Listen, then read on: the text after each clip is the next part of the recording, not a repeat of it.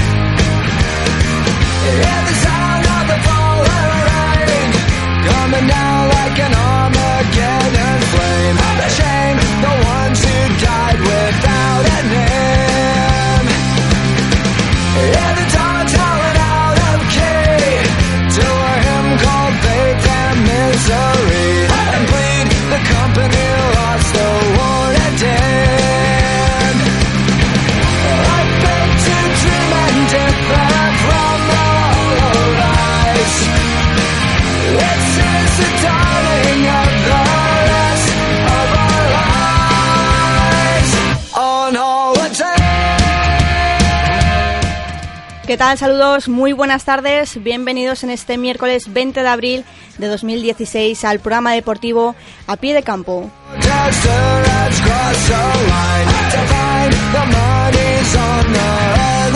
Estamos en riguroso directo, son las 19 y 7 minutos de la tarde en la radio municipal de Manises 105.7 FM. También nos podéis escuchar en estos momentos a través de la web www.radiomanises.es.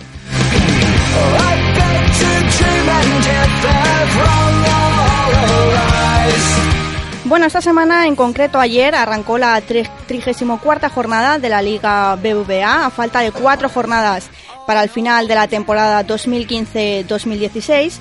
La liga está más viva que nunca en cuanto a la batalla por el título, por los puestos de Europa League y, por último, la lucha por la permanencia.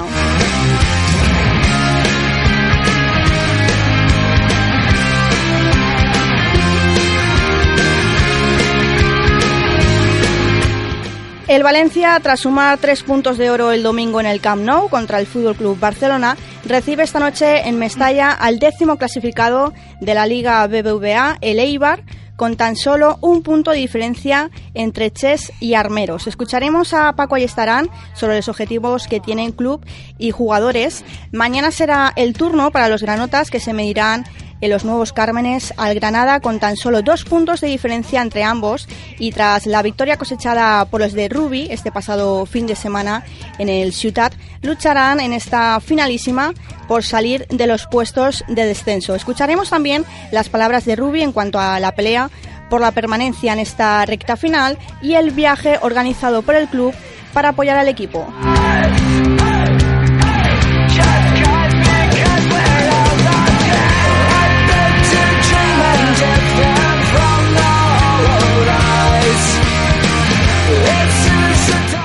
Bueno, pues con el análisis de la Liga BVA, las previas de nuestros equipos valencianos y la sección de tercera división, les vamos a acompañar los próximos minutos. Y para hablar eh, de todo ello me acompañan Vicente Vila, muy buenas tardes, ¿qué tal? Muy buenas tardes, Tamara, muy bien. Manuel Huerta, buenas tardes. Hola Tamara, buenas tardes. Y Pedro Hermosilla, muy buenas tardes, bienvenidos. Buenas tardes Tamara, buenas tardes Miguel. Donde estés. Buenas tardes, Manolo y Vicente. Miguel está en Mestalla desde hace una hora más o menos ya. Está allí con Pablo. Con Pablo. Lo tenemos enviado especial. Nuestro compañero Ramiro Calvo en control. Les habla Tamara Ureña y arranca aquí, a pie de campo. Hola, mi nombre es Cairo Navas y un saludo para todos los oyentes de pie de campo.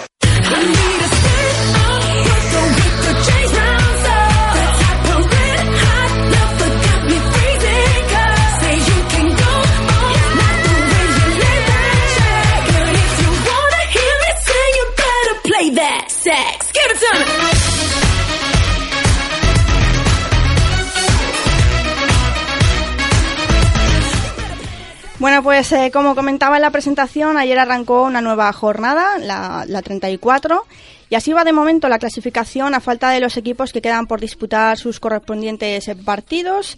Con 76 puntos el Fútbol Club Barcelona y el Atlético, que va segundo, el colíder. Tercero el Real Madrid con 75 puntos. Cuarto el Villarreal con 60. Con 54 puntos el Athletic y el Celta en quinto y sexto puesto. A cinco puntos le sigue el Sevilla con 49, a falta de, jugar, como decía, esta jornada. Décimo tercero, el Valencia Club de Fútbol con 40 puntos. Puede acabar octavo o quizás séptimo, como comentó ayer Paco Ayestarán. Para ello tienen que ganar hoy a Leibar. Empieza desde, desde ganar hoy a, a Leibar. En descenso, el Sporting con 29, Levante y Getafe con 28 puntos. El Levante está a tan solo dos puntos para salir de la zona roja. Ya tenemos dos resultados. Eh, ayer se jugó Español-Celta, empate a uno, y el Real Betis ganó por un gol a cero a Las Palmas. Para hoy, seis partidos más. A las ocho arrancará el del Deportivo Fútbol Club Barcelona, que como hemos visto este fin de semana, y con esos tres puntos de oro del Valencia se juega el campeonato. A las nueve menos cuarto dará comienzo el Valencia Eibar, Sporting Sevilla, Atlético Málaga Rayo y a las 10 el Real Madrid Villarreal. Cerrarán la jornada 34 mañana a las 8 y media Real Sociedad Getafe y a las 9 el Granada Levante. Bueno, pues como dijo esta semana en una entrevista Casillas, si hace tres semanas te dicen esto no te lo crees. Es lo bonito del fútbol. ¿Quién puede ganar la liga? Este es el calendario que le quedan a los tres primeros clasificados. A ver, empezamos por el Fútbol Club Barcelona, que le queda por medirse al Sporting, al Betis, al Español y al Granada. El Atlético, segundo clasificado, Málaga, Rayo, Levante y Celta. Y por último, el Real Madrid le queda medirse al Eibar, a la Real Sociedad, Valencia y Deportivo.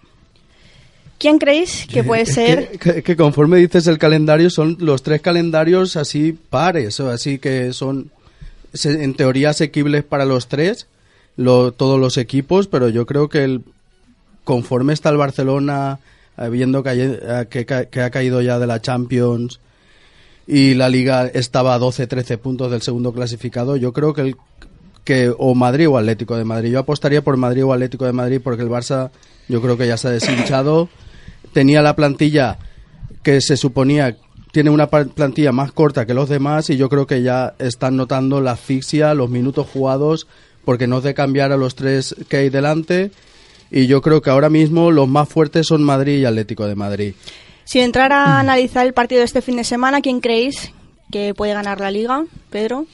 Yo, a ver, por eh, creo la justicia del fútbol, dijimos que, y volvemos a repetir, que en las diez últimas jornadas nadie creía que aquí pasan cosas muy raras.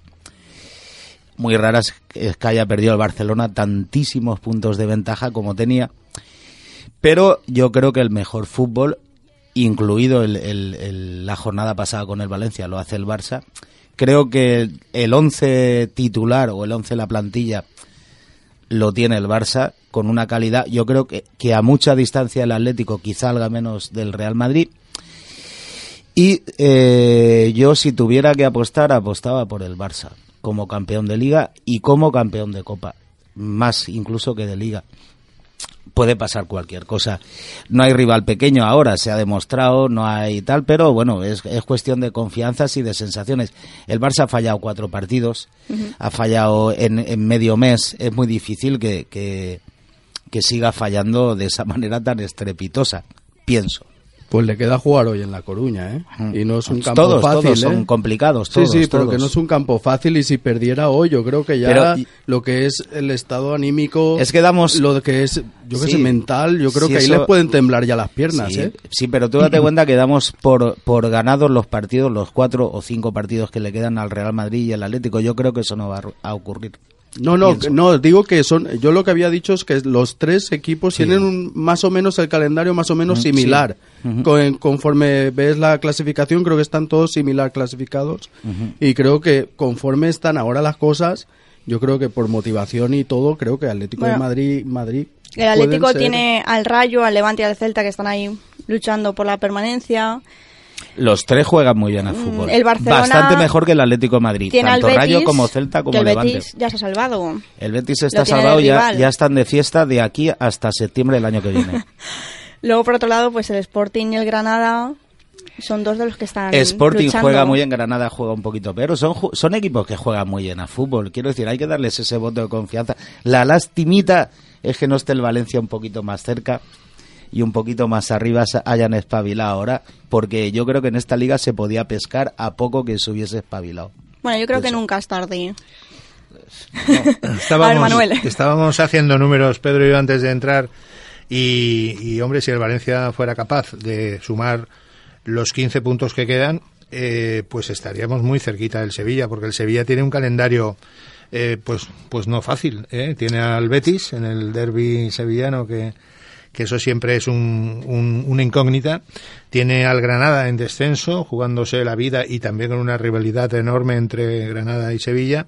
Tiene el Athletic de Bilbao en, en San Mamés, con lo cual, pues, pues bueno, ahí hay varios componentes añadidos de, de clasificación para Euroleague y revancha de lo que ha sido esta eliminatoria última y tiene al español que ojo con el español que a lo mejor también está jugándose algo al final de al final de liga.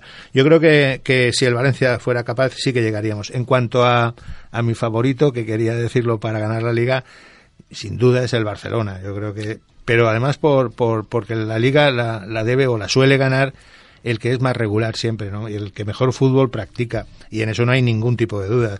Por mucho que desde Madrid haya una campaña ahora diciendo que si el Madrid o sea el Atlético pueden, pueden ganar, ¿no? Yo creo que el Barcelona eh, el otro día eh, mm, pues volvió a tener muchas oportunidades, volvió a jugar muy bien, volvió a buscar diagonales buscando la espalda de los centrales del Valencia y lo que pasa es que en el fútbol juegan 11 y uno de esos 11 es el portero y nosotros tenemos a, a uno de los dos, tres mejores porteros del mundo y el portero juega, es decir, no, no, no tanta suerte tuvo el Valencia como que el, el, el Barça se estrelló contra Diego Alves, ¿no? Pero aún así... Ahora, ahora entraremos en ello. Estamos un poco analizando ¿no? Sí. eh, la liga. Bueno, ya sabemos vuestros candidatos para ganar eh, esta liga 2015-2016. De momento, por mayoría, el Fútbol Club Barcelona es Hombre, el, me- el candidato. A mí que me gustaría que ganara no sería que ganara el Madrid, porque yo quiero que el Madrid pierda si ¿Quién- puede ser hasta quién avión. creéis? No el que yo te creo gustaría. Que, que creo que puede ganar o el Atlético o el Madrid conforme están ahora. Bueno, y por abajo, eh, ¿qué tres equipos pueden descender? Porque, a ver, eh, tenemos por un lado el Rayo, que le queda medirse al Real Madrid, Atlético, Real Sociedad y Levante. El Granada, le queda por medirse al Celta, Las Palmas, Sevilla y Fútbol Club Barcelona. El Sporting, Barça, Eibar, Getafe y Villarreal. Al Levante le queda el Athletic, el Málaga, Atlético y Rayo. Y por último el Getafe, el Valencia, Deportivo, Sporting y Real Betis. Pues yo creo que conforme están las cosas, el Levante depende de sí mismo. Creo que el calendario que tiene solo le queda al Atlético y Atlético de Madrid los más difíciles. Y también habíamos dado, bueno, ya daban por hecho que el Levante estaría en segunda división la semana que viene y quedando cuatro jornadas, habiendo liado las que fuera de casa, yo creo que aún está más vivo y dependiendo del mismo. Y yo los que pienso que bajarán creo que van a ser el Granada, el Getafe y me sabe mal, pero el Sporting también bajará. Y creo que el Levante se salvará a última hora. Yo dije hace unas semanas que tenía tres candidatos, porque ya esta apuesta la hemos hecho alguna vez. Se me ha escapado la Real. Y, y comentaba, pues coincido bastante con, Vicente, comentaba por juego, porque, porque hay que creer en, el fútbol que, que dé a la gente que intenta jugar su premio. Getafe, además con los líos que tiene ahora, cambio de entrenador a no suele, es muy difícil que, que eso resulte. Eh, El Granada, que está en las mismas que el Getafe, y de esos tres es que me gustan los tres equipos que, que en principio están en, en esa situación que pueden. Me gusta el Sporting, me gusta mucho el Rayo y, y me gusta el Levante. Me gusta cómo juegan los tres. Eh, sería, a ver, injusto. Lo que Hay pasa equipos que que, el juegan Rayo peor tiene por arriba que ellos. el Rayo tiene, como he dicho, el Real Madrid, Atlético, el Levante que se quiere salvar. Sí, lo sí, tiene eso difícil, tiene ¿eh? muy complicado. Sí, el- los calendarios, quizá el, el mejor calendario efectivamente sea el Levante. Sí, sí, lo, sí, cuando quedaban 7 o 8 jornadas ya dijimos que el calendario más asequible era el del Levante. Lo que pasa es que se le perdía muchos puntos y aún así los otros equipos, como no han ganado, lo han dejado vivo. Porque estaba a 5 o 6 puntos de la permanencia hace dos jornadas, que estaba con un pie y medio en segunda. Y ahora mismo, con 4 o 5 jornadas que quedan, está vivo y depende de él. Yo creo que yo creo que va a bajar Getafe, Sporting y Granada, sí. Eh, El Levante además de estos cuatro equipos, es decir, Levante, Getafe, Sporting y Granada, creo que es el que mejor fútbol practica y, y desde luego mm, me parece que se van a salvar por calendario y por todo, ¿no? El Atlético de Madrid es un problema, pero, pero los demás partidos son muy asequibles para un Levante que está jugando muy bien al fútbol. No nos olvidemos de que el Levante juega muy bien al fútbol. Han aguantado, han aguantado mucho y muy bien al entrenador. Lo que pasa es que ya no, se, no, ya no es cuestión de no, de no cometer errores. Es que ya se trata de acertar a estas alturas de la película. El que más acierto tenga. Mm, claro. La monedita está en el aire. No se merece, ni, yo pienso que no se merece ninguno de esos tres equipos bajar. Está entrando ya mucho en juego Rossi, ya parece que, que huele el gol. Daverson es un goleador y, y tarde o temprano aprovecha sus oportunidades, yo creo. Y luego el centro del campo es un centro del campo muy compensado. Yo creo que el Levante se va a salvar.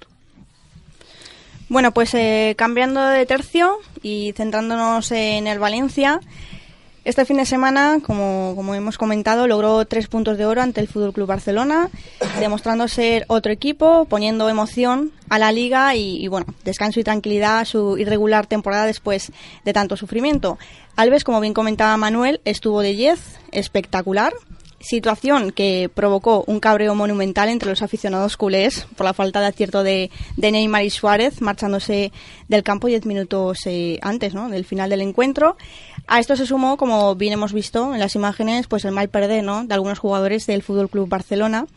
Bueno, pues de esta manera el Valencia se ha convertido, tras su victoria en el Camp Nou, en el único equipo de la Liga BVA que no ha perdido ninguno de los dos enfrentamientos ligueros con una igualada en Mestalla a uno en la primera vuelta. En aquella ocasión también fue protagonista Mina, autor del tanto del empate en el minuto 86. Con estos seis puntos, el equipo dirigido por Ayestarán ha asegurado la permanencia casi de manera matemática, ya que suma 40 puntos a falta de cuatro jornadas y le separan de momento 11 puntos del Sporting, antepenúltimo de la tabla. Seis puntos contra rivales que eran impensables, yo creo que, que por todo el mundo, porque eh, aquí también se ha comentado, ¿no? Que iba a puntuar pues contra el Eibar, contra la Real Sociedad, pero vamos, nadie pensaba que iba a puntuar justamente contra el Sevilla y el Fútbol Club Barcelona, que eran los más complicados, ¿no? De este calendario. Y, y menos contra el Fútbol Club Barcelona, siendo el líder y, y, con una trayectoria de liga que estaba haciendo, pues que había perdido dos partidos, tres y ahora que he perdido contra el Madrid y contra el Valencia. Y lo que lo que no me esperaba yo era cómo sacó, bueno, que lo estábamos comentando antes, un equipo sin, sin apenas sin delantero centro como en Negredo y Alcácer. Y le salió bien la táctica y, y yo qué sé, hizo su partido al Valencia, el Barcelona hizo su fútbol, posesión, posesión, ocasiones tuvo. Los primeros 25 minutos podía haberle metido tres o cuatro fáciles. Fue llegar la primera ocasión para el Valencia que se marchó fuera, crecerse el Valencia y en dos contras destrozar al, al Barcelona. Pero es que, aparte de la fortuna que hay en el primer gol, es la jugada de la contra, le hace una contra de libro perfecta, igual que en el segundo gol. La segunda parte lo mismo, el Barcelona tuvo 50.000 ocasiones para haber marcado más goles y yo no me explico aún la que falla Pique, no sé si estaréis de acuerdo, la que falla Pique delante de Alves, que si llega a ser un delantero centro yo creo que la mete dentro. Y al final, pues mira, marca Messi a sufrir y son tres puntos pues que yo por lo menos no me los esperaba. Eso ahí está. Ya los ateos lo tienen muy complicado. O sea, Dios existe, está demostrado. Está el, el milagro de los panes y los peces. Sí, señor. Cinco peces y diez panes, creo que eran. Cruzar el Mar Rojo para el pueblo hebreo con los judíos detrás, con los egipcios detrás y que el Valencia gane en el Camp Nou. Bueno, Entonces pero- esos tres. ¿Qué ocurre? Que estaba, no estaba, estaban diez vírgenes detrás de Alves. Porque podían Ah, haber caído, la de estuvo Dios es Estuvo espectacular, estuvo y espectacular. entonces sí, ya está. Ahora, eh, vamos a tomar las cosas con calma. Vamos a ver estos cinco partiditos, quién vale, quién no vale. Santi Mina, yo me lo Sí. quedaba, el portero este me lo quedaba. No sé, a ver a quién sabe hacer jugar este hombre, que yo creo que será obviamente el entrenador de la próxima campaña, ya lo tenían visto.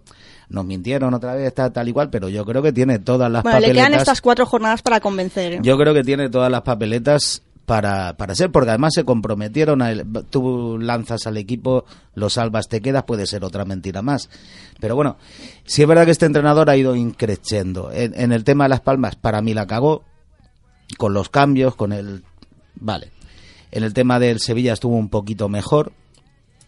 Y mm, dando, yo veía una alineación que no me gustaba nada, me pasa como Sí, sí, Vicente. me sorprendió. Pero he de reconocer que ese señor sabe de fútbol mil veces más que yo y le salió clavada, con lo cual hay que quitarse el sombrero. Claro que cuando ves la alineación al in- inicial dices, ostras, ni Negredo ni Alcácer. Bueno, si En algo te funciona, no lo cambies. No, ya, pero en todas las posibles alineaciones veías Negredo o Alcácer, Negredo o Alcácer, y después a la hora de la verdad, una hora antes ves ni Negredo ni Alcácer con un 4-1-4-1.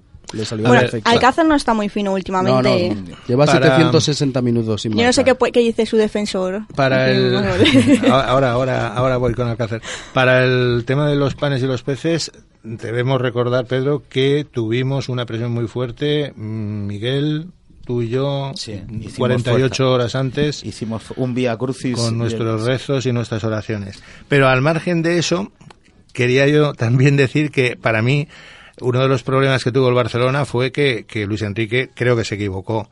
Se equivocó dejando a Alves fuera. Es decir, Alves hoy por hoy es mucho Alves y eh, creo que el Barcelona, como le está pasando en los últimos partidos, está tirando de prepotencia, ¿no? Eh, dejarse eh, todo el partido además al lateral, a uno de los mejores laterales del mundo fuera, pues me parece una exageración. Al margen de eso, el planteamiento de, de Ayestarán a mí me pareció perfecto y, y yo he dicho aquí, y lo hemos comentado también antes, que Rodrigo en, en la sub-21 eh, jugaba de, de delantero centro y marcaba muchos goles. Y yo siempre he pedido que a Rodrigo se le dejara jugar de delantero centro, porque me parece que es un hombre con un regate que necesita espacio y que puede dar mucho rendimiento ahí, ¿no? A mí me gustó mucho eh, Rodrigo, lo que pasa es que es un jugador que mediado el partido pues se viene un poquito físicamente abajo. A Santi Mina yo lo he defendido siempre, me parece otro jugadorazo. Y, y decías, Vicente, si llega a meter Piqué. Claro, es que en la jugada anterior, si llega a meter Alcácer, ¿no? Es No, no, decir, no, digo que cómo puede fallar eso Piqué. Ya, pero ¿cómo puede fallar eso Alcácer? Casi ya, pero que era muy claro. era no, más, sí, es lo mismo. Es decir, pues bueno, nos hubiéramos puesto seguramente ahí 1-3 y seguramente la jugada de Piqué igual ni se hubiera llegado a producir, ¿no? Yo creo que el triunfo del Valencia es eh, inapelable, creo que, que jugaron eh, eh, poniendo toda la carne en el asador y eso es lo que echábamos de menos, ¿no? Es decir, ¿por qué estos mismos jugadores han estado tres cuartos de temporada sin esa tensión? Con un sistema muy parecido. Y, ¿eh? y que- 13 partidos sin ganar, ¿eh? Que estuvieron, que si no llegan a tener esa, esa, esa época de 13 partidos, yo creo que estarían peleando por lo menos por la UEFA. Claro, porque si Porque es que la solamente... actitud que, que han tenido era cero. Si solamente se limita el tema a un tema psicológico, dice muy poco en favor todavía más de los jugadores, ¿no? Su escasa profesionalidad, su escaso compromiso. Ese, ese, eh, Manuel, ese 4-1-4-1 lo hemos visto varias veces Sí, y nunca sí, ha salido nunca, de sí, esa sí. manera. No, y la Ese actitud de Parejo, por ejemplo. Ese No, salir a, y- a la- y el- a presionar y al que tenía el balón. Ese es que cada vez salía uno y salía. Estaba muy bien organizado. Y el partidazo de los dos centrales, de Que ha hecho una temporada para mí mediocre, y Mustafi también un poquito medio alta, pero Mustafi estuvo colosal.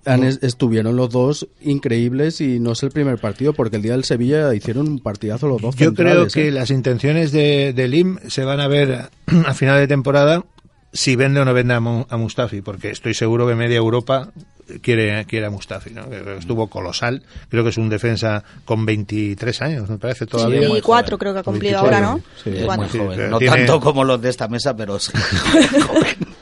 es joven. Bueno, y que vuelve otra vez el run run de la portería, ¿no? ¿Con quién se va a quedar el Valencia? pues ¿A es- quién vendemos? Es, es lo que Alves, comentaba. Chaume, Ryan. Claro, a, a ver qué es lo que quiere el presidente o si le va a dejar hacer a, a García Pitarch o no. Tú tienes uno, es verdad que tienes uno de los mejores porteros del mundo.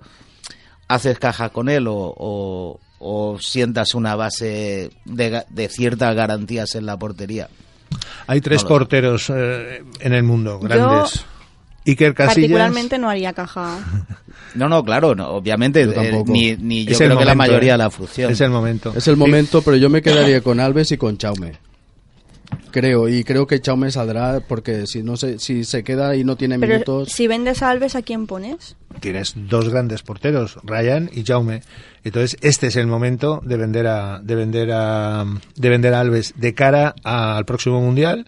Eh, es titular ahora con la selección de Brasil, o puede serlo, vamos, si no está lesionado, estaba jugando. Es decir, es el momento idóneo de sacarle mucho dinero a un portero. pero que es creo- portero, ¿eh? no es un jugador de campo. Yo creo que es momento de venderlo, pero según el proyecto que tenga el Valencia para la No, no, temporada da- que me da igual el proyecto, Vicente. Con Jaume tienes tú un porterazo. Sí, Chaume lo ha yo no- yo no- demostrado, yo no, eso lo está ahí. niego, eso no lo niego.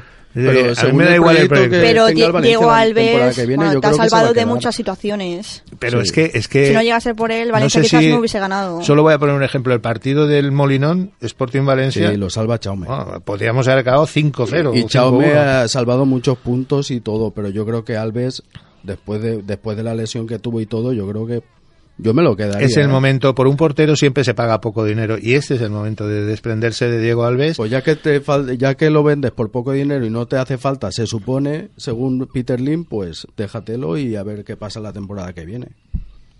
Bueno, De, de todas formas, Es el, mi opinión, El, ¿eh? prole- el problema, el problema entre comillas, no va a estar en la portería No. ni, ni el tema de Mustafio, ¿no? Es, es que hay que reorganizar y hay que cortar Claro. eh, metafóricamente muchas cabezas y traer eh, mm, fijar quién va a ser el entrenador. Eso es fundamental ya, ya que se está salvado.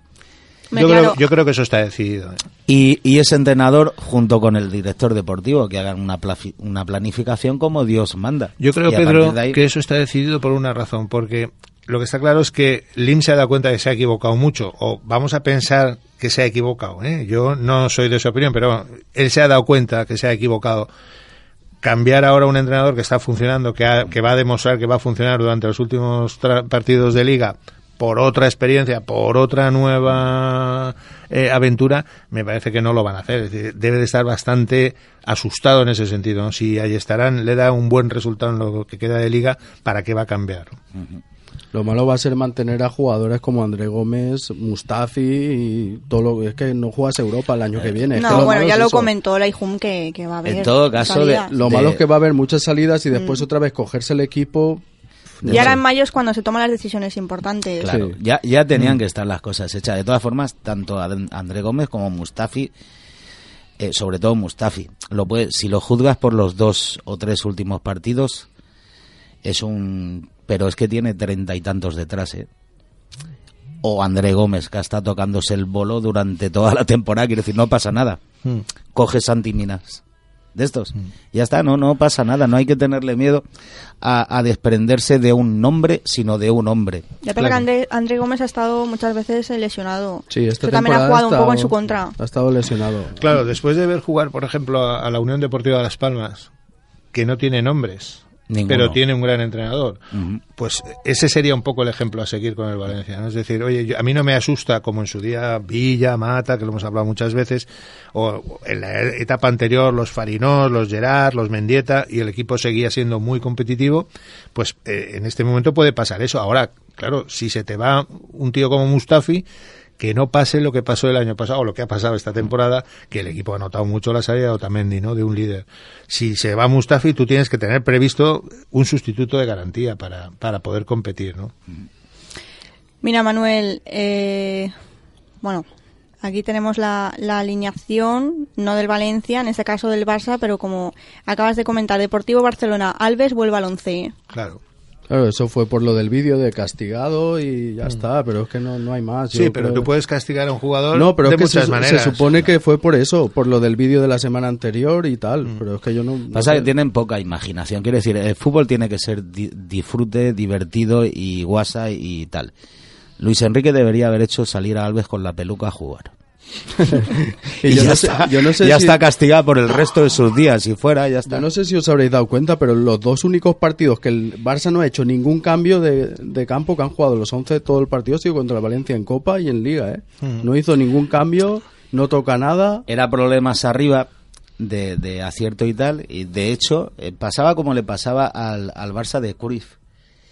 Que jugaba muy bien a fútbol, pero, pero no tenía ese, ese cuarto delantero de garantías que, que pudieras hacer un cambio competente y metía a Lesanco arriba, pues aquí pasa lo mismo, pero con Piqué. Un, un equipo de tantísimos millones de presupuesto, mm, hombre, Piqué cae mejor o peor, pero yo creo que sería injusto echarle en cara que falle o no falle un gol.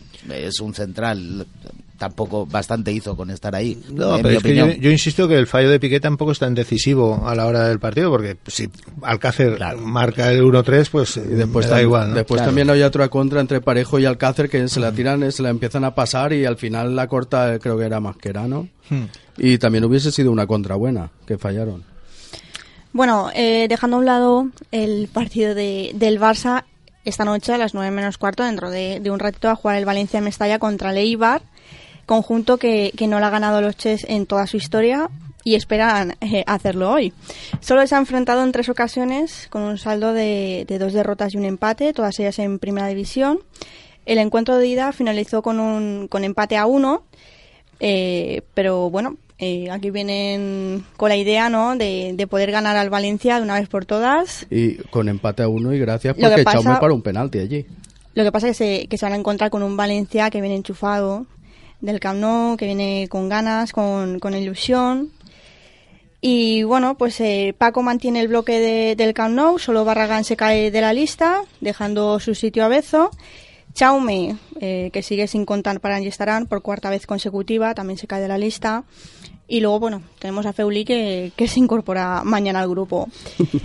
eh, estarán prefiere no hablar de su futuro, y sí eh, sobre el partido y el objetivo que tienen club y jugadores. Escuchamos a Paco Ayestarán. Sí, lo mismo que comenté contra Barcelona, os comento lo mismo. Cada partido es una oportunidad para seguir creciendo, para ir evolucionando como, como equipo y así nos lo tomamos. Además, contra un rival que hasta el momento ha demostrado, y la clasificación lo dice, que ha sido mejor que nosotros, porque está por delante, con lo cual espero un partido difícil. Primeramente, prestigio. Creo que eh, siempre que te pones enfrente de, de una competición está en, en, entredicho tu prestigio, que es lo que tienes que probar continuamente. Y luego, lógicamente, pues eh, los jugadores se tienen que seguir reivindicando, tienen que seguir demostrando que son jugadores que pueden estar en el Valencia y que van a hacer crecer a este club. Y creo que todos, todos tienen objetivos.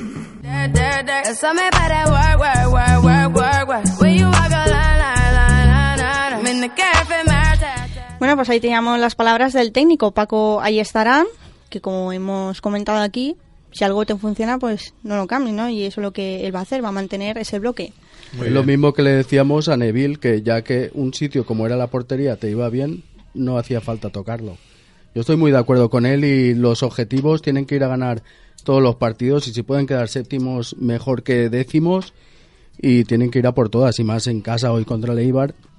Eso sí, ahí está Borja Bastón que lleva 17 goles en liga, el Eibar está salvado y vendrá pues sin temblar las piernas y hacer su, su partido y su fútbol. Yo creo, de, de nuevo, yo creo que el, por lo que la, la que ha comentado la alineación y la convocatoria, el, portero que va a sobrar es Jaume, como siga este hombre. A pie, me, da a mí la impresión. Sí, puede ser que salga cedido la temporada que viene. También hombre, de momento no cuenta Tiene ofertas del Everton, tiene dos o tres ofertas que podría salir cedido. él va a buscar eso, ¿no? Tener minutos. Y con respecto al partido, pues, pues ya lo veremos. Si es que es impredecible. O sea, ahora nos esperamos va a ser un partido espectacular, una goleada. Pues igual no. Igual llegan los de Leiva que también saben jugar y juegan muy bien. Y te meten un baile y queremos tirar a Paco Ayestarán, a Rodríguez, porque esto funciona así.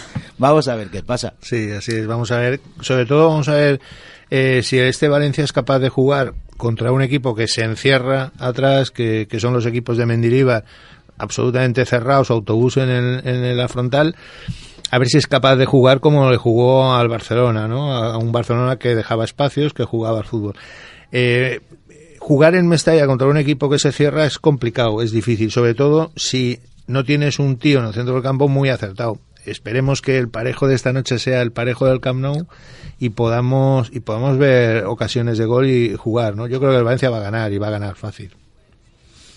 Bueno, eh, el cambio del equipo, como hemos comentado, ¿no? Estos dos partidos seguidos que ha ganado, eh, ha sido una labor de trabajo, de actitud, ha habido falta de actitud mm, por parte de los jugadores.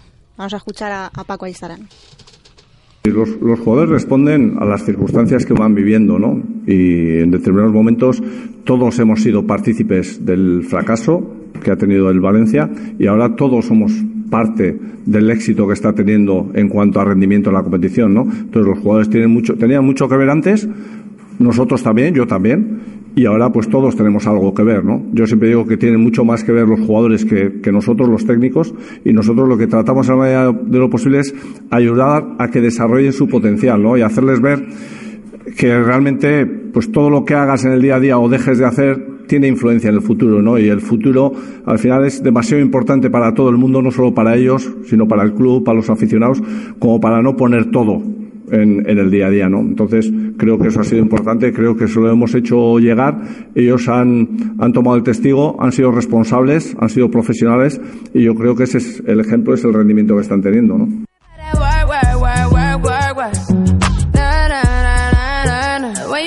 Bueno, pues ahí teníamos las, las palabras de Paco Estarán. ¿Estáis de acuerdo con él? Yo estoy de acuerdo de que ha sido una falta de actitud tremenda durante más de media liga y se han burlado de todos los aficionados y, y de ellos mismos, porque es que era un equipo que estaba para pelear por los cuatro primeros de, de la liga y ha sido un fracaso de temporada, ahora que están salvados, ha sido un fracaso de temporada total.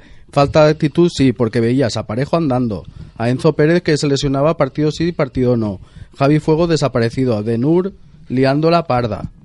Y encima Negredo y Alcácer que no les llegaban balones, aparte de todo lo que han fallado. Por cierto, yo veo a Enzo Pérez, a Enzo Pérez mientras estuvo en el campo eh, en el partido contra el Barça, y ese sí es un Enzo Pérez que vale 25 millones, claro. Y es lo que estamos hablando, es decir, eh, empieza, empieza y estarán diciendo que los jugadores responden a las circunstancias que viven.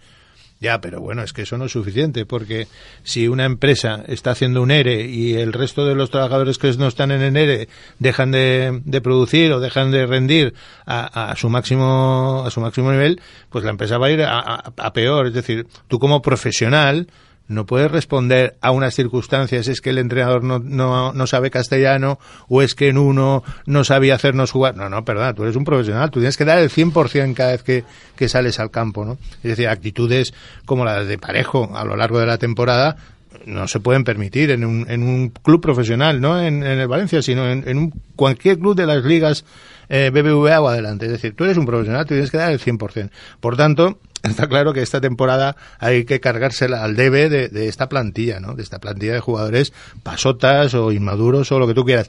Generalizar siempre, siempre, eh, siempre es injusto, pero, pero la verdad es que ha habido tres o cuatro tíos que se han desconectado en la mayoría de los partidos, ¿no? Entonces, hasta el propio Estarán lo dice, es decir, claro, luego se mete él un poco pues para proteger, ¿no? Porque también es culpa mía y tal, no, culpa tuya no si tú acabas de llegar, es decir, son los jugadores los que han vivido esas circunstancias, entre comillas, que dice, que dice ahí estarán los que se han desconectado, ¿no? Y eso, pues debería tenerse en cuenta a la hora de renovar, de planificar la temporada que viene y de ver cuáles van a ser eh, los, las piezas de tu columna vertebral de cara a formar un proyecto muy competitivo. Yo pienso que, mira, eh, viendo el partido el otro día, comentaba yo con la gente que lo estaba viendo y tal, que lo que ha hecho este Ayestarán o lo que ha hecho estos dos últimos partidos es no decir lo que tienen que hacer los jugadores, que se supone que saben, sino decir lo que no tienen que hacer. Yo veía a Barragán defender, pero no le vi a centrar ni un balón que hubiera llegado aquí a Mestalla desde allí. No lo hice. Parejo no conduce el balón, Parejo lo da. Eh, los centrales no sacan el balón, sino que lo eh, quiero decir, hay ciertas cosas. Yo pienso, eh, no, no, por supuesto no he estado ni en, ni en las sesiones de entrenamiento, ni estoy en la cabeza de este señor. Pero yo creo que en vez de aportar, o sea, de decir tienes que hacer esto, lo que ha hecho ha sido corregir errores. Algo tan simple como no, no vamos a, hacer, a fallar. No vamos a hacer esto porque perdemos un balón, no vas a hacer esto porque, porque te cogen una contra y el Barça te mata. Y, y en esas historias, este hombre está demostrando cosas aparte es la, la situación y la, y, la, y la motivación o la actitud de los jugadores, que yo supongo que ahí tendrán que sacarle, tendrán que analizar toda la temporada. cuando una cosa viene mal o viene floja, o viene, tú tienes que sacarlo hacia adelante. Este tipo de jugadores o algunos de estos jugadores o la mayoría de jugadores ha demostrado que a las malas no salen. Mm. Y eso tendrá que tenerlo en cuenta un director deportivo. Bueno, muchas veces es mejor hacer lo que sabes y no intentar hacer más. Claro, que obviamente. quizás, pues, pues, Yo, yo me quedo con las palabras de Ayestarán de hace dos semanas contra el Sevilla. Tenéis que salir al campo a hacer lo que hemos trabajado duran- durante la semana. Y es así. Y es que no hay más. Y es que ellos no les vas a decir pasar el balón al otro, que ellos ya saben lo que tienen que hacer. Es lo que estaba Es- diciendo te digo, es, es los que fallos y tal. y- en, en ese estado mental o en ese estado eh, de, de- de poco equilibrio, llamémosle así, psicológico, te frustra cualquier metida de pata que, que hagas eh, dentro de un estadio con 100.000 tíos viéndote. Chico zapatero a tus zapatos. Eh, tema de seguridad. Hasta que tú respires tienes que, que coger un fútbol de, de seguro. Luego te sale o no, te sale. En este caso ha salido. El Barça podía haber marcado seis y el Valencia podía haber ganado. Bueno, pero lo que pasa es que tienes a jugadores que poco a po- poco van cogiendo un rodaje, una confianza. Un, la gente ya no está Aquí lo tan hemos hablado de muchas ellos. veces, Pedro. Claro. El tema psicológico muy Claro, importante. Y la falta de confianza también, ¿eh? Que cuando, por ejemplo, Negredo no le, no le entran a lo mejor 4 o 5, pues cuando le entra alguna, pues esa confianza ya la va cogiendo otra vez. Bueno, pues dentro de un ratito saldremos de dudas en cuanto al Valencia, porque mañana es el turno del Levante a las 9, eh, Granada-Levante, un Levante que cree. Eh, tras la victoria del viernes ante el español, Rubi comentó que el triunfo suponía media permanencia en cuanto a confianza se refiere y el equipo lo consiguió. Ha sido el primer paso bajo el hashtag por un Levante siempre en primera. Mañana puede lograr salir del descenso en caso de lograr la victoria. El golaverat es otro factor eh, a tener en cuenta. Lo tiene empatado con el Getafe y ganado con el Sporting. El Club Granota sabe muy bien lo que se juega y por ello pues eh, ha pagado el dinero del, desplazamiento y la entrada a los aficionados que se desplacen a la finalísima en Granada, organizado por la delegación de Peñas. Finalmente serán 578 levantinistas los que acompañen al equipo. Eh, pese a que el aforo de la grada visitante Los Cármenes es de 456, pues el Levante cede 122 de intercambio. Bueno, pues eh, el Levante lo tiene en sus manos, Pues Depende de él. depende totalmente de él, está tan solo dos puntos de salir de ahí, de, de la zona de descenso. Y bueno, pues eh, si gana mañana, Si gana Pues- mañana, Pamara el Levante se salva. Y, y yo creo que va a ganar. Va a ganar porque está jugando bien, tiene un equipo muy bien armado. Rubia ha conseguido hacer un bloque sólido. Tiene una defensa muy sólida, eh, sobre todo por el centro, con Fedal y Midjani, este, Midjani, no sé cómo se llama. Y luego, bueno, los laterales es donde eh, no va, no, no puede jugar Juanfran, iba a Estaba, estar estaba probando con Orban hoy. está, iba a ir Orban y, y Pedro López, ¿no? Pero sobre todo el centro del campo. El centro del campo que tiene el Levante hoy, como, como, como saber jugar al fútbol, a mí me parece un lujo. Con Verdú, con Camarasa, que, que me parece un jugador, ya lo sabéis, lo he defendido muchas veces, con Morales. Y, y yo creo que, que es superior técnicamente y en sistema de juego, viendo jugar a unos y viendo jugar a los, a los otros. Yo he visto a Granada y me sigue pareciendo el mismo desastre que era a principios de temporada. Y sin embargo, el Levante ha ido de, de menos a más, clarísimamente, ¿no? Yo creo que el Levante se salva. Ahí va, va a ser- depende, ahí va a ser gladiadores, ¿eh? Ahí, ahí el Granada va a ir a empozoñar el partido y a sacar alguno. Ahí ya está el talento que tenga el Levante para, para manejarse en esos Sí, términos. para acabar con 11 el partido, por ejemplo. Exactamente, y para va a ser va a ser partido digno de ver, digno de ver Más, porque lo- más los que estén apercibidos. Y yo creo que va a ser un partido bastante igualado, más el Levante fuera de casa que tampoco termina de coger la marcha de, de, de ganar puntos así de tres en tres, que como mucho empata. Esperemos que con la confianza de que los 500 y pico que van allí, que sea también que, que se les oiga y por lo menos que ganen a domicilio y por lo menos que salgan ya de ahí, que ya llevan bastante tiempo en el pozo. bueno, Rubi confía al 100% en que el Levante se va a salvar. Así que si os parece bien, vamos a escuchar al técnico. Pues sí, hemos eh, empujado mucho para, para ver si conseguíamos crearla y vamos a ver si somos capaces de aprovecharla. Con lo que hemos sufrido, llegar a un partido eh, que al final nos tiene que motivar, porque al final es bonito eh, que haya tensión, que haya presión, sabiendo que si tú demuestras que eres mejor que el rival, por primera vez, dependiendo solo de un resultado, que será el que, está en, que se juega en Asturias, podríamos salir de ahí abajo. Por lo tanto, es una motivación espectacular para nosotros. Fenomenal, fenomenal porque siempre digo lo mismo. Eh, toda ayuda es poco, entonces notar aliento, notar eh, que nos acompañan, notar que van a venir a, pasarlo bien, a sufrir, a pasarlo mal, todo con nosotros, pues yo creo que, es muy importante. Al final, deportista mm, vive, vive de eso también, del, del estado de ánimo, de la confianza que se le transmita. Y si nuestra afición está allí, pues mejor.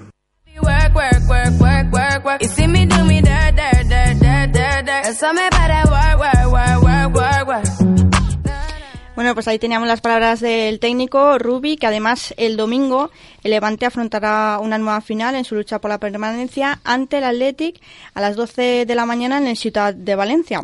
Por lo que de esta manera también la entidad eh, ha informado que cada abonado podrá invitar a un acompañante al choque. Y hablando, perdona que te corte, de, de, lo de Granada, han hecho lo de las 122 entradas para que todos los solicitantes no se quedaran sin ninguna entrada, que a lo mejor hubiesen cedido, si hubiesen 30 más, hubiesen cedido más entradas para que la gente fuera con el viaje pagado y la entrada. Ahí el tema, el, el, tío este es admirable, Rubi este, no se ha venido abajo nunca y, hasta el último casi siempre. Quiero decir, eso tiene esa que, se llama actitud mental positiva, debe, debe tener un premio. Yo no lo veo tan sencillo, ¿eh? que se salve. Sencillo no es, pero, pero, yo creo que se lo merecería porque, porque, porque es un club todos los que están allá abajo. Pero es un club que no se merece estar. Yo no lo veo tan fácil, pero sí lo veo un tipo con la actitud ante los retos lo suficientemente calma, lo suficientemente positiva, lo suficientemente de autoconfianza y de confianza en los suyos, que eso suma también tanto más que tener 500 o 700 tíos o 350 detrás. No, y además lo está transmitiendo no solo a los jugadores, sino a la afición también, ¿no? Que vayan todos a una, que vayan a apoyar, se lo está poniendo fácil. Hoy en día no, eh, hablas, vas por la calle, Tamara, y no hay levantinista, no hay granota que no, que no piense que no, que, que no se va a salvar. Es que sencillo no es, pero es que decíamos semanas anteriores, este es el último cartucho y los que van por encima perdían todos. Y encima ahora saca tres puntos. Y es que lo tiene más fácil que se lo han puesto los demás equipos, porque fuera de casa creo que ha sido un equipo desastre, por, hablando bien. Y en casa también ha perdido muchos puntos. Pero es que los, los otros equipos se lo han puesto tan fácil que ahora dos puntos tienes que ya pensar eso y la motivación que es una motivación extra de los jugadores, más que la del Granada, porque si el Granada pierde mañana, yo creo que es un equipo que bajará a segunda en división seguro. En esos, en ese tipo de partidos, muchas veces el jugar en casa no es un hándicap, no, no es una ventaja. Claro, claro, es una presión, es una presión más grande. Y en Granada yo los conozco, los de, quiere decir, no, como no vean la cosa clara, como no vean la cosa clara, ahí va a haber eh, sonido de viento que decía. Si el Levante es capaz de jugar su fútbol, de, salir a por el partido y no repetir actuaciones como en San Sebastián o como en Eibar o, La Coruña o en, o en Riazor, si el Levante sale como los partidos de casa, este Levante es muy superior a Granada. Yo creo que van a salir porque es, para ellos sí que es el, gran partido, ¿no? Eh, ganan, suman tres puntos, pueden salir de la cola y dejan ya prácticamente condenado a un rival directo, ¿no? Porque además el Granada luego tiene, bueno, tiene Sevilla, tiene, tiene, partidos muy complicados, ¿no? Sí, sí, lo de abajo el calendario más fácil, bueno, más fácil en teoría asequible es el del Levante. Mm. Y es lo que dices tú, si mañana gana Levante, sale del descenso, que llevará, yo no sé si llevará 15, media vuelta, 20 jornadas, está ahí abajo toda la temporada y haciendo números para bajar a segunda división. El día, por ejemplo, lleva 28 puntos. Del Sporting, el, Levante pudo golear al Sporting fácilmente y, mereció ganar el partido con, suficiencia. Tienen jugadores que, que están en, en, buen tono a final de temporada. Camarasa, Rossi, que parece que están dando, Simao Mate, que es un valladar en el centro del campo, los dos centrales, eh, Casa de Sus arriba, que los minutos que le está dando Rubí los aprovecha perfectamente Morales, que vamos a decir de Morales, que yo suspiro porque lo fichara al Valencia, ¿no? A, a Morales. Es decir, yo creo que el Levante me baso en decir que se va a salvar por el buen juego que desarrolla. Es decir, que de los de abajo es el que mejor juega al fútbol, ¿no? Claro que eso a veces no, es suficiente. Eh, falta lo de los arbitrajes y tal, porque es verdad que los Cármenes tiene eh, eh, un histórico en ese sentido complicado. Bueno, pues esperemos que gane hoy el Valencia y que mañana lo haga el Levante. Para cerrar el programa, Manuel, vamos con la tercera división.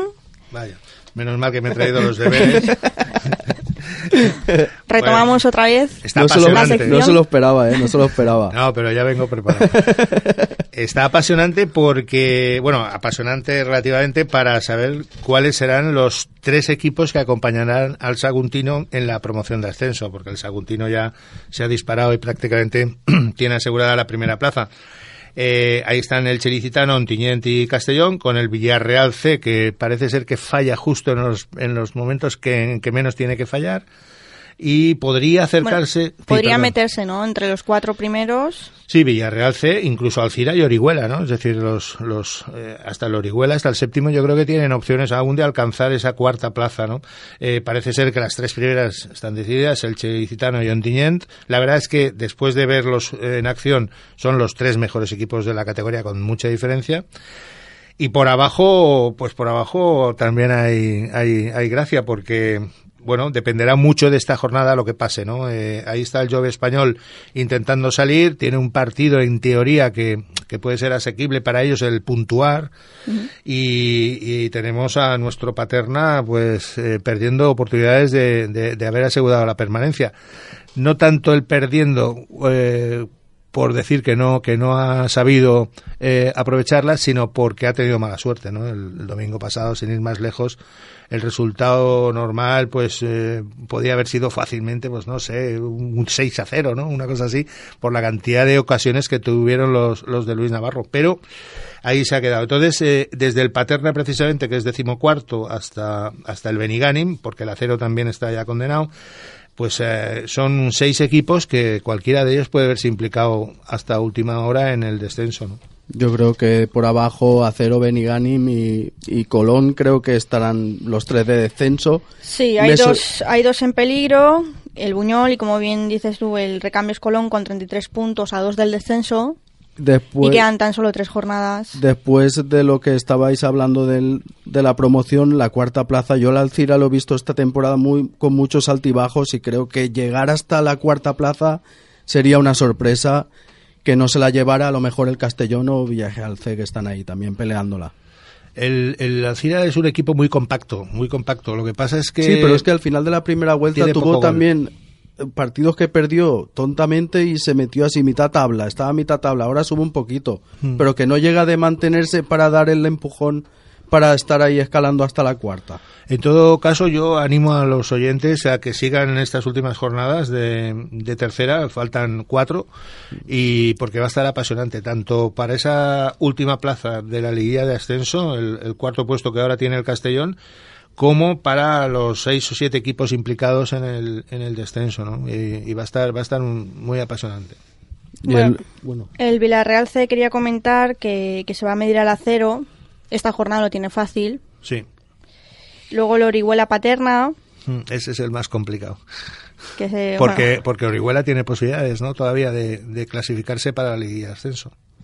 El, el Villareal lo, lo que pasa es que llevará creo que 15, 16 partidos empatados ya. Y es un equipo muy empatador y igual te coge el acero y te gana allí y te da la sorpresa. Y el Buñol también lo va a tener difícil esta jornada porque se mide es una categoría muy al Elche, que es el segundo. El Villarreal tuvo mala suerte. ¿eh? El, gol del empate es en el minuto 91, 92 me parece, y porque iba ganando 1-2, pero, pero bueno, pues el Jove español se juega la vida, ¿no? Y, y eso fue lo que pasó.